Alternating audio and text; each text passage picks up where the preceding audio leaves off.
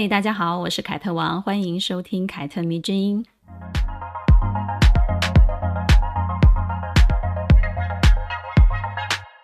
在四十二集的时候呢，我用张爱玲的小说《第二炉香》讨论了关于女人和性爱的问题。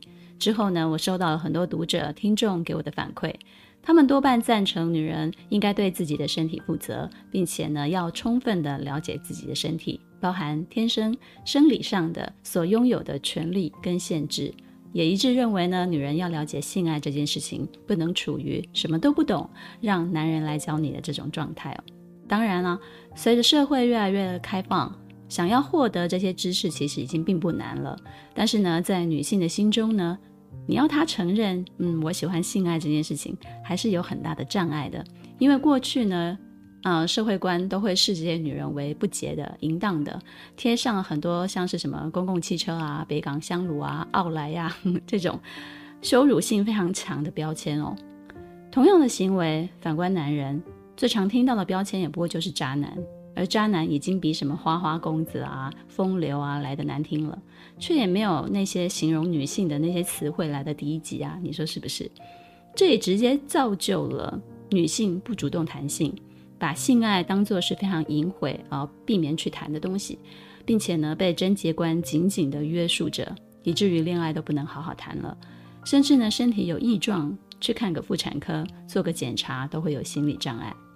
听到这里，你一定会觉得很奇怪，这跟看妇产科有什么关系呢？你或许要问了。那么我就来说说我身边一个非常离谱的例子吧。听完了，你就会知道这一切可能都是环环相扣的哦。有一位小姐姐发现她的月经异常，并且呢，非生理期就会有稍微出血的现象。她知道自己的身体怪怪的，但是呢，一直都没有去就医。原因竟然是因为她很害怕做内视检查，还有呢，她想保持处女之身。如果你有过性经验，甚至你结婚了、生过小孩了，那么你听到一定觉得非常的离谱。但如果你从一个年轻、毫无性经验、母胎单身的，并且带有贞洁观的一个年轻的女孩子身上出发的话，你应该就能够深深的体会到，因为我们都经历过。后来呢，我才发现这种心理障碍其实发生在很多年轻的女孩子身上。难怪俗话要说，女人只要生一个孩子，什么都不怕了。这句话土归土，俗归俗，但是还是有它的道理存在的。我年轻的时候呢，听到这句话也不是很懂，我以为女人只要到了年纪成熟了，就可以变坚强、变强悍。但其实并不是这样的。我后来渐渐的明白了，原来从怀孕生孩子的那一天开始呢。女性就要接受各种检查，而女性呢，在看诊台上慢慢丢掉的是过去还是女孩时呢，身上所携带的那种耻感。这个耻是羞耻的耻，嗯，耻感呢，曾经是一张非常神秘的面纱，让女人跟外界可以保有一定的距离。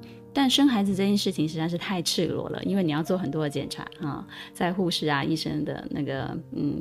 观看之下，那你的耻感就会瞬间被扯掉了。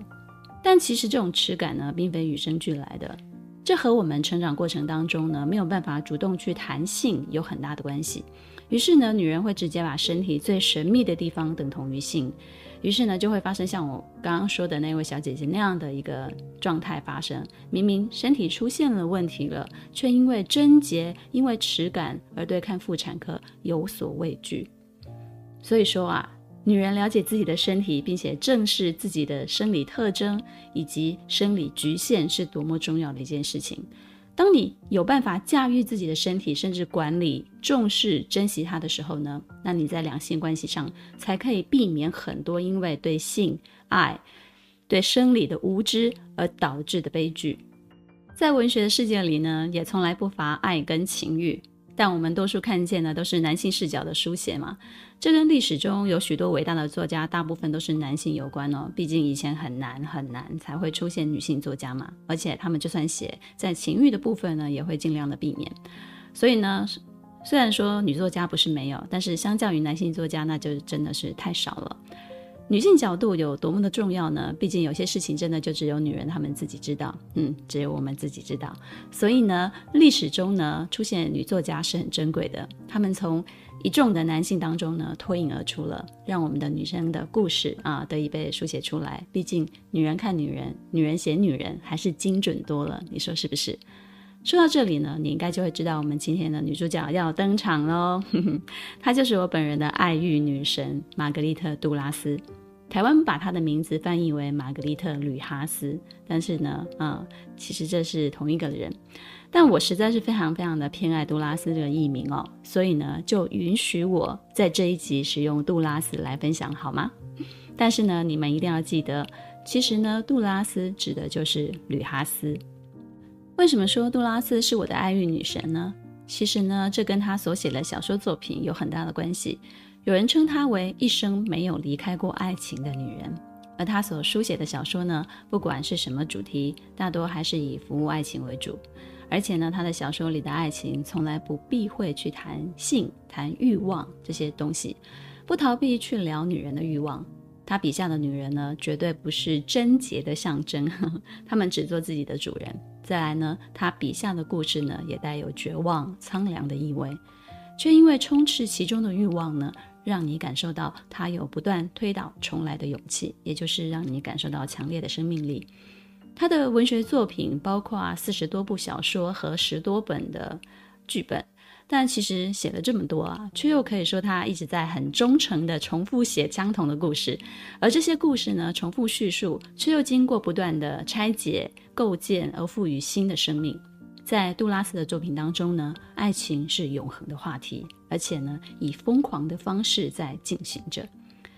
我觉得这跟他本人的经历有很大的关系，就是他的成长经历。他说：“每当我有欲望，我就有爱情。”他把欲望放在爱情的前面哦。在杜拉斯的生命当中呢，他也亲身的去体会这些欲望与爱情之间的牵扯。他甚至认为呢，欲望与爱情是等值的，他们是放在同一个水平的。爱情或许应该先服从于身体的欲望，才能够有更深层的爱的活力。说白话一点呢，就是呢，他不认为由性而爱的爱情就不是爱情。他甚至相信呢，会让人产生欲望的，尤其是性欲的，那才更有机会成为爱情啊。嗯，这是不是跟我们过去被教育的非常不一样呢？过去呢，我们总是认为女人要爱一个人，首先绝对不是因为我想要跟这个男人上床，是因为其他的原因。嗯，甚至呢，她要先被爱了，要先被这个男人爱了，才能够因为被爱而产生性欲。只想跟爱的人做爱啊！这句话其实是很多人女人对性的原则嘛。但是你思考过吗？你思考过你自己的原始欲望吗？或者说呢，你产生过只想做爱的念头吗？男性呢，在面对原始欲望的时候，其实是很诚实的。很多男人之所以想谈恋爱，是因为想做爱，但是为了要跟一个女人做爱啊，他首先就要付出很多了。他必须得付出耐心，必必须得付出等待，要试探，要讨好，甚至是金钱跟物质的付出，才能让一个女人感到被爱而愿意跟他上床。同理，你可以反过来证明啊，当男人更倾向于非常便利的性时，我说的是便利的性，就是很快的就可以发生的性，他就会用交易的方式来进行了，比如说买春啦、约炮之类的。很多女人觉得，哦，男人一旦跟他上过床以后就变了。其实呢，也许不是因为他不爱你了，而是他的目的达到了，他总算可以稍微松懈一点。但是女人不是，女人比较慢热，女人会想，是因为。我的身体已经给你了，所以我要更爱你，而你也只能更爱我。但是你好像没有，你好像淡了，是不是我把最重要的东西给得太早了呢？你瞧瞧，这就是女性被性爱耽误的爱情。因此，有些爱情的鸡汤文啊，就会教女人用性来当做工具啊，要吊男人胃口，不可以让他太早得到你。但这么做呢，反而其实暴露了用身体当做筹码的女人。你其实一点都不了解男人啊。男人总是在关注女人的肉体的时候呢，自欺欺人哦。我是关注他的灵魂，所以他为了要博得你的爱，会花很多很多的时间来了解你，跟你聊天，投其所好。可是当肉体得到手之后呢，他才会贪婪的想要将女人的内心一探究竟。其实。我觉得大部分的男人啊，大部分，这是我自己个人的观感，由性而爱的几率其实蛮高的。嗯，也就是说呢，当你跟这个男人之间已经有了性的时候呢，你们谈及内心的部分才会更加的纯粹，因为他就不带目的性了，他不是因为要跟你上床，他才跟你聊一些风花雪月的事情。这个时候呢，女人该要展现的。啊、我说的是上过床之后呢，女人该要展展现的应该是她思想上的丰富，你的内心跟你的这个人有多么的丰富，你得让对方除了身体之外呢，在其他地方也欣赏你，这才是男人非你不可的一个非常关键性的理由。这说明什么？说明在上床之前的欣赏，也许都不是打从内心真正的欣赏。我为什么会说这句话？但是这句话真的是有些时候是个事实。所以呢，你瞧瞧，没有被贞洁观束缚的男人呢，他就是活得比女人更加的功利一点，目标性更强一些。再来，如果对男人而言，他的欲望是单纯的指性欲，那么女人这边的欲望大多是指什么呢？也许更多的是因为钱吧，很多女人其实抵挡不住银弹攻势的，她会美其名哦，我是因为爱他。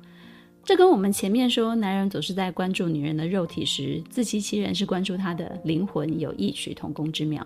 女人也会因为爱对方的钱而因爱而性啊，因为钱而爱而性。并且自欺欺人的说：“哇，我爱的是对方的灵魂。”杜拉斯的作品呢，其实就是一直在探讨这些爱情啊、欲望之间的牵扯。嗯，那他会想说，爱情是如何被召唤的呢？欲望又是如何呈现的呢？而这些呢，都不必以结婚为最终的目的。但身为女人呢，你一定要有爱，有面对欲望的那种能力。杜拉斯呢，也终其一生的将他在小说倾注的热情呢，同样倾注在他自己的人生当中哦。他在七十岁的时候呢，发表了《情人》这部小说，把自己的自传融入在这个故事当中。他写的是他十五岁半、十六岁时的初恋，以及自己跟原生家庭的一些情感纠葛。这个故事的基本呢，概括了他的前半生，而又影响了他的后半生。也让我发现了，在很多作家都写不出更好作品的时候呢，七十几岁又老又病的他呢，依然在创作，并且呢，写下了最具代表性、最畅销的作品。可见的杜拉斯充满对爱的热爱，也对生命的热爱，对自己的热爱，还有对写作的热爱。这也不仅让我感慨哦，很多女人终其一生对爱情都十分的敏感，从青少女时代呢，到结婚生子的中年，直到病老孤朽的。暮年，他们都在确定身边的那个人到底爱不爱我，他们都在为爱情发愁。很多女人把这种敏感、这种天赋啊，用来折磨自己跟对方，却未曾想过，我是不是可以用其他的方式宣泄出去。而杜拉斯呢，则用不停的创作来宣泄这份敏感，并且呢，用更高的手段，也就是写作艺术，来升华自己的多愁善感。每次呢，只要想到这里，我都觉得为情所困。唉，这一件平凡到不能再平凡的事情，落到了有智慧的人手上呢，就可以不用变成大众茶余饭后的八卦，也不必沦落为他人口中的笑柄，而是谱写成曲，抒发成画，写作成诗。你看泰勒斯，嗯，他谈过多少恋爱啊？每次失恋，他都可以写出一个非常好听的歌曲。这也是我经常跟读者们强调的。也是我个人一直在做的一件事情，也就是替你自己的心灵找到一个能让你的才华尽情发挥以及宣泄的管道。这样子，你就会明白了，困扰你的人生问题，最终都该由你这里解决。这一个说法的意义在哪里了？想认识杜拉斯，完全可以从《情人》这一部小说入手，或者呢，你看看一九九二年的电影《情人》也是可以的。看完小说再去看电影。会更有感触哦。一九一四年四月四号，玛格丽特·杜拉斯生于越南的西贡，西贡也就是后来的胡志明市。而这里的人文风景呢，也似乎影响了杜拉斯的一生。他为何会出生在这个越南这个地方，而不是法国呢？因为他是法国人，这得要从他的妈妈说起。杜拉斯的母亲叫做玛丽。当初呢，之所以来到越南西贡呢，是因为法国政府的号召。如果你略知一点点的历史，你应该就会知道，法国曾经殖民过越南。于是呢，他便离开故乡，一个人来到这个陌生的国度，想要发展他的置业。他是一名小学的老师。西贡呢，在法国的宣传海报上呢，像一个缩小版的巴黎，有法式的街道，有法式的建筑。不同的是，黄种人跟白种人都在这一个城市里头生活。杜拉斯的母亲玛丽曾经在越南跟一位法国人结过婚，后来呢，这位法国的男人他生病了，于是呢，他就回到自己的国家法国去治病，然后呢，很不幸就在法国当地死了，而玛丽就成了寡妇。成了寡妇的玛丽呢，就跟死了妻子的小学校长亨利，因为相同的遭遇而开始同病相怜。两个人呢，后来就在众人的反对下结婚了，并且生下了三个孩子，两个男孩，一个女孩。这个女孩就是玛格丽特·杜拉斯。七岁的时候呢，父亲因为生病去世了，留下了杜拉斯母亲跟两个哥哥们。虽然住在金边一栋父亲生前遗留下来的大豪宅，但是呢，母亲却没有足够的能力可以一次抚养三个年幼的孩子。所以呢，据杜拉斯的回忆，他对父亲基本没有任何的印象。爸爸留给他的只有一张照片。他后来把姓氏改成了父亲的故乡的称呼，用来代表纪念。因为父亲在法国还留有其他的遗产。所以呢，他的妈妈就带着他们返回法国去争夺那些遗产，以及父亲过世后的一些抚恤金。但是呢，结果却不尽如人意。之后呢，杜拉斯的妈妈又再次的把三个孩子拎回了越南，从金边搬到了西贡，又因为自己的工作呢，就从西贡搬到了一个叫做沙利的地方。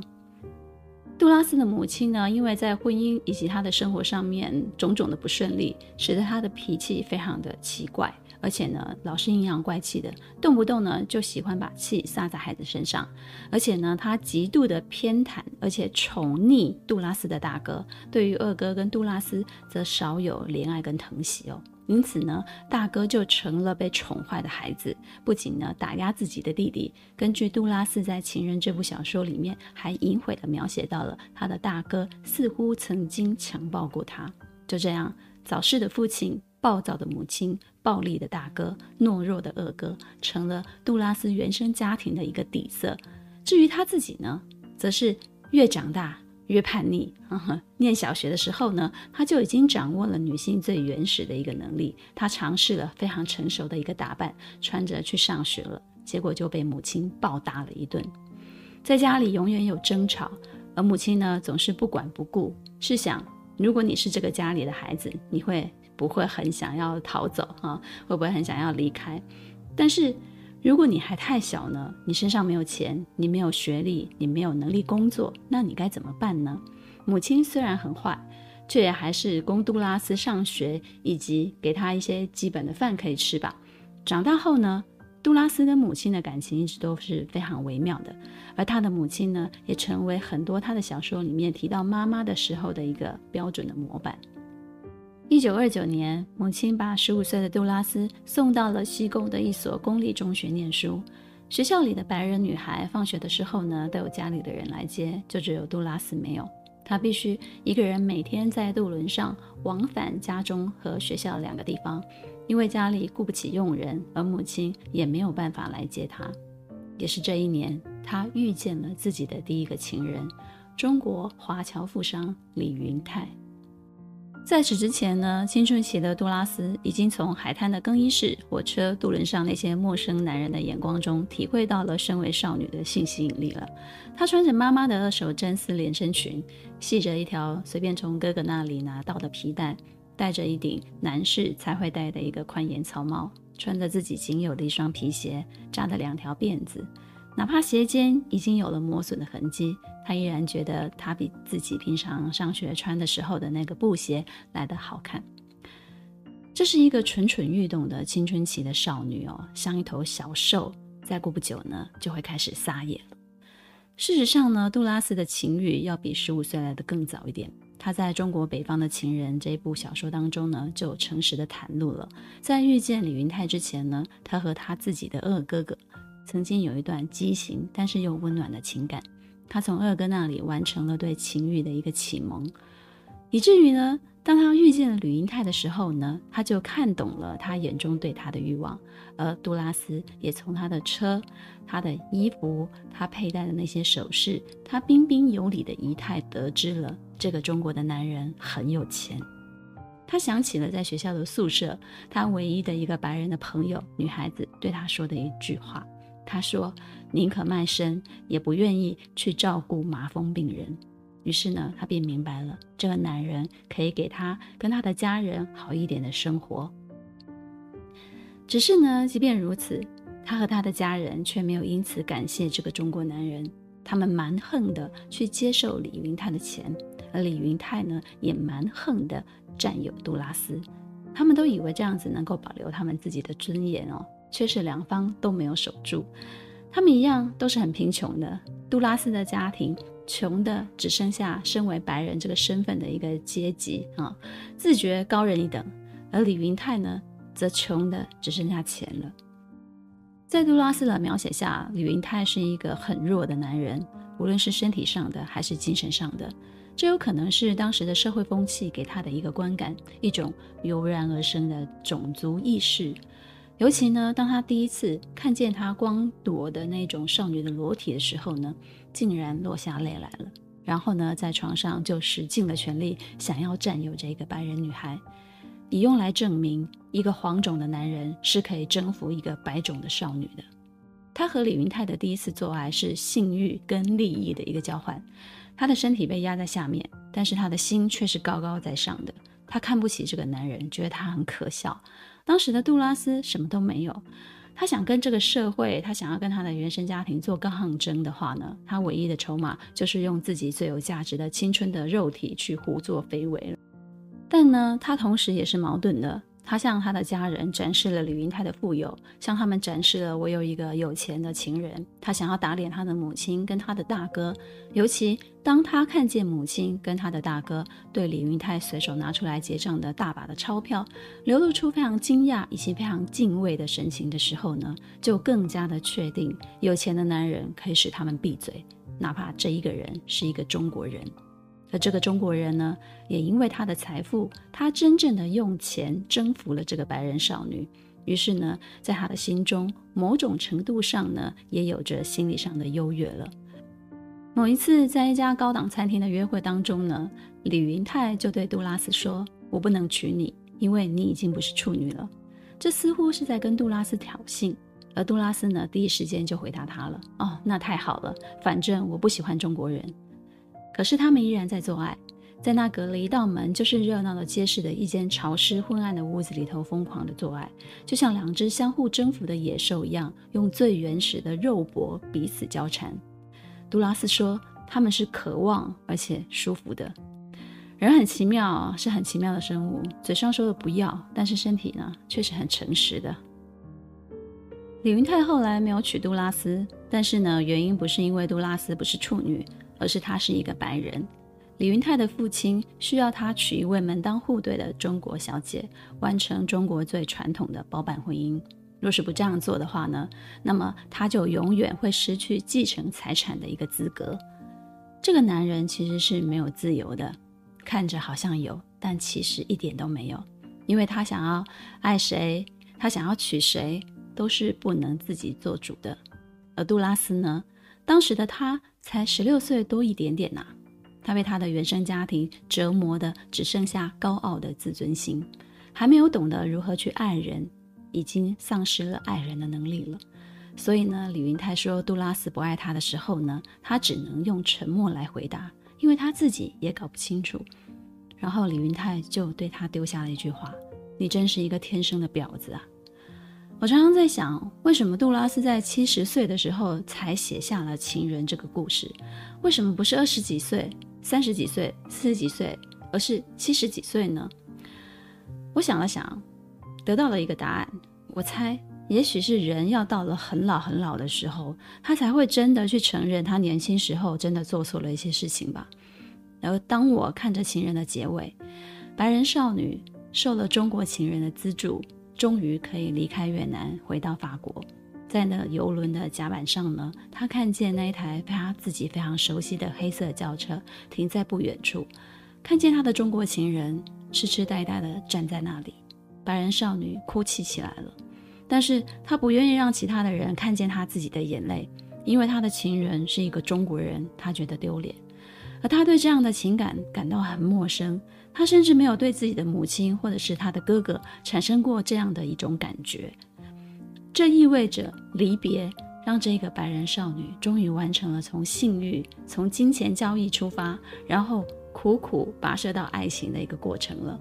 他当下就明白了，他们的相遇是那么的违反伦常，但是中国情人对他的恩惠跟他的情欲，又是真实的，让人无法不去面对的。他一个人哭了，表示他领悟了。杜拉斯在这场非常激情的爱情里头呢，找回了本应该在他这个年纪的自己。之后呢，他便带着中国情人的爱，展开了自己回到法国的人生。杜拉斯后来未婚怀孕、堕胎，然后结婚、生育，又结婚。他开始写小说，他开始创作剧本，开始有了名气。后来李云泰跟他的妻子来到了巴黎。并且给杜拉斯打了一通电话。经过了二战，经过了十几二十年，他却马上认出了他的声音。李云泰告诉他，他还是像以前一样，到死都会爱着他的。为什么爱情会不停的让人传颂呢？是因为这是大家都有过的经验，还是就算没有经验，我们也很向往？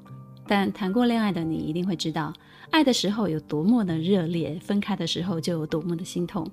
这种心痛呢，会让很多人害怕，很多人抗拒，许许多多人呢，在情伤中就一蹶不振了。但杜拉斯很不一样，她是一个欲望膨胀的女人，所以她注定会需要很多很多的爱情，很多很多的男人。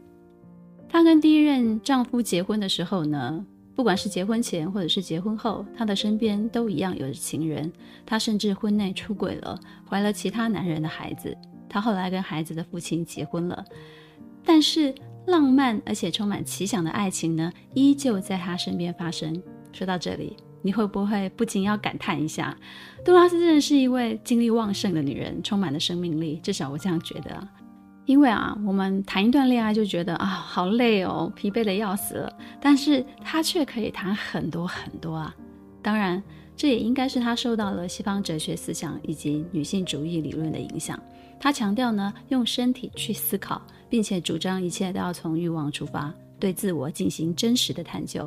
可以说呢，他一直都在身体力行这些主张。他的最后一任情人是一位二十七岁的哲学系的学生杨，而且呢是羊追到他家门口的。但更正确的说呢，羊是杜拉斯的死忠粉丝。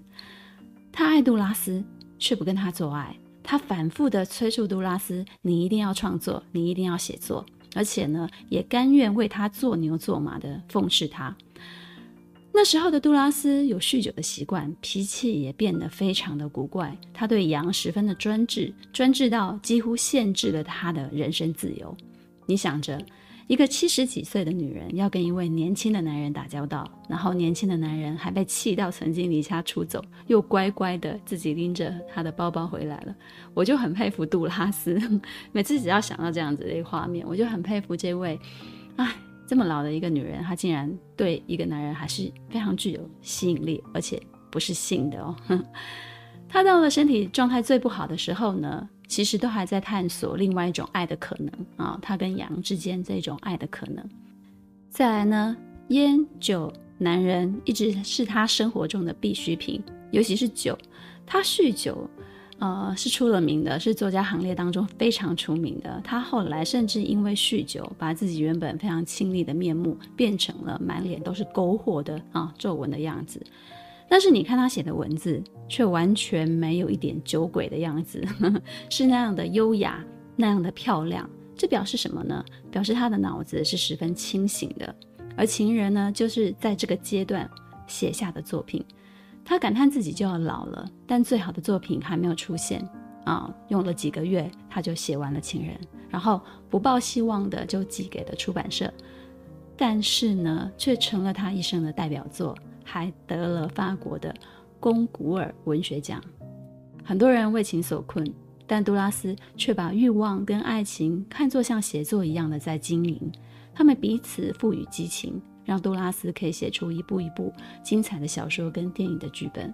他透过不停的恋爱、不停的写作，把爱情这个议题推翻了又重来，重来了又推翻，每次都试图在不同的角度底下赋予爱情一个新的解读。因为有着非常特殊的人生经历啊，他的生活体验呢也比一般人更加的独特。随着法国新浪潮运动之后呢，新小说开始流行了，他异类一般的作品。便顺理成章了，成为新小说文化的代表之一。但是也有人说，他是一个非常难以归类的作家，他不属于任何的一个流派，是一个在现实生活当中非常难以模仿的女人。最后这一句话，我个人十分的赞同。她的人生的一切都太难复制了，就算有，那也是拙劣的模仿啊。杜拉斯是作家王小波的偶像，王小波也是我个人非常喜欢而且欣赏的作家。王小波呢，曾在自己的书一本叫做《沉默的大多数》里面聊到了杜拉斯的情人。他是这样说的：“我喜欢过不少的小说，比方说乔治·奥威尔的《一九八四》，还有一些别的书，但这些小说对我的意义都不能和情人相比。《一九八四》这样的书对我有帮助。”是帮我解决人生中的一些疑惑，而情人呢，解决的是有关小说自身的疑惑。这本书是绝顶美好之处，在于它写出了一种人生的韵律。书中的性爱和生活中别的事件一样，都按着一种韵律来组织，使我完全满意了。就如达文西画出了他的杰作，别人不肯看，那是别人的错，不是达文西的错。米开朗基罗雕出了他的杰作，别人不肯看，那是别人的错，不是米开朗基罗的错。现代小说有了这样的杰作，人若是不看小说，那是人的错，不是小说的错。王小波呢，甚至认为中国翻译家王道乾先生所翻译的《情人》是把杜拉斯无限的苍凉尽显其中的一个作品。为什么这样讲呢？这应该是跟杜拉斯非常特殊的文字风格有关。读过《情人》的应该都会知道，那部小说呢是从喃喃自语开始的。他喃喃自语地说：“我已经老了啊。”从这一句话开始的，然后呢就开始展开了一系列的回忆，一直追溯到自己的十五岁半的样子，然后再到他自己的生活，甚至他讲自己的衣服、帽子，然后有些时候就聊聊聊聊到其他地方去了。很像有一个人，仿佛在你的耳边叨叨絮絮地讲了他的回忆，但不知不觉的就把人引入了那个语境当中。杜拉斯并非那种哦紧扣主题，然后很顺序的、很流畅的给你说一个故事的那种传统的小说家哦。他的文字比较像散文似的，而且他的情感的流泻就像流水渗进了沙里面的那种感觉。他对声音，他对光影。他对瞬间的情绪的把握都是非常到位，而且非常突出的。可是呢，如果你习惯看好嗯一个完整的小说的那个完整的故事，那你第一次看杜拉斯的作品一定会觉得有点晕眩，呵 呵觉得啊好多废话，很拖戏耶。当然啊，这真的不妨碍杜拉斯是一个很有风格的作家。我当初也是看了《情人》之后才发现，哇塞，原来小说也是能这样写的。而王道干先生翻译的《情人》呢，之所以经典。被王小波感叹无限苍凉尽在其中，就是他翻译出了杜拉斯这种回回复啊、往返呐、然后断断续续的那种韵律感。如果大家能够找到这个版本的话呢，不妨就赶快看一看，呵 呵比较比较。当然，如果你懂法文的话呢，我劝你可以直接看法文的原版哦。一九八八年，杜拉斯接受了访谈，说了一段意味深远的话。他说。他写作玛格丽特·杜拉斯，除此之外，他一无所有。然后记者就问他了：“如果不写作，那么他会是谁呢？”杜拉斯就说：“如果我不是一个作家，会是一个妓女。”不知道听完今天的故事之后呢，你怎么想这一段话？但不管你怎么想，都不妨碍杜拉斯是一位伟大的、独特的、大胆的、荒唐的女作家。凯特蜜之音，咱们。下次见。